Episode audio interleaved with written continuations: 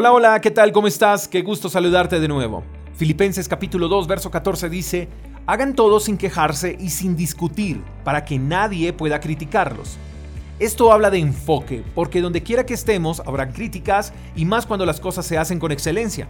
Dicen por ahí que el árbol que da buen fruto, a ese es al que le tiran piedras. Pero el permanecer enfocados hará que no caigamos en el error de prestarle atención a las críticas. ¿Sabías que hay personas que están esperando a que te quejes para criticarte? Hay personas que están enfocadas más en tu debilidad que en tus fortalezas. Y por lo regular este tipo de personas son aquellas que no progresan, que no se les ve un avance, siempre están en las mismas y se juntan con los mismos. El pasaje no dice que no habrán críticas, pero es interesante saber que las críticas pierden poder cuando no discutimos frente a ellas. En pocas palabras, la mejor respuesta ante las críticas es ignorarlas. Tenemos que aprender a ser personas agradecidas. ¿Cuántas veces no nos hemos quejado por lo que tenemos? Nos quejamos por el trabajo que tenemos, por la casa que tenemos, por el carro que tenemos, por el barrio en el que vivimos, por todo nos quejamos. Y la pregunta es, ¿y de agradecimiento cómo estamos? Si pusiéramos en una balanza la queja y la gratitud, ¿cuál de estas tendría más peso? La falta de gratitud da pie para la crítica y el estar quejándonos hace que hagamos las cosas con mala actitud. ¿Cuál debe ser nuestra posición? El pasaje nos dice que debemos hacer todo sin quejarnos y sin discutir.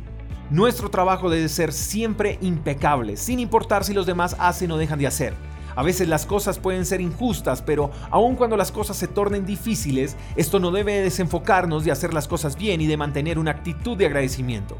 En ocasiones nos vemos tentados a quejarnos y a discutir porque otros lo hacen. Parecemos bujías que nos accionamos por la reacción de otros. Y esa actitud es incorrecta, por la sencilla razón de que si accedemos a este tipo de reacciones terminaremos identificándonos con los que critican y señalan. Entonces, no olvidemos comenzar el día con el pie derecho de la gratitud y no con el pie izquierdo de la queja. Aprendamos a ser diligentes y a callar bocas con la nuestra cerrada.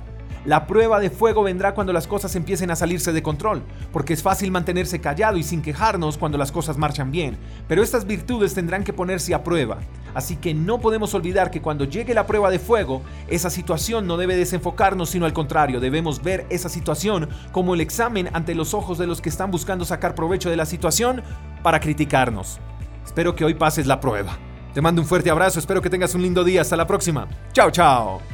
Gracias por escuchar el devocional de Freedom Church con el pastor J. Echeverry.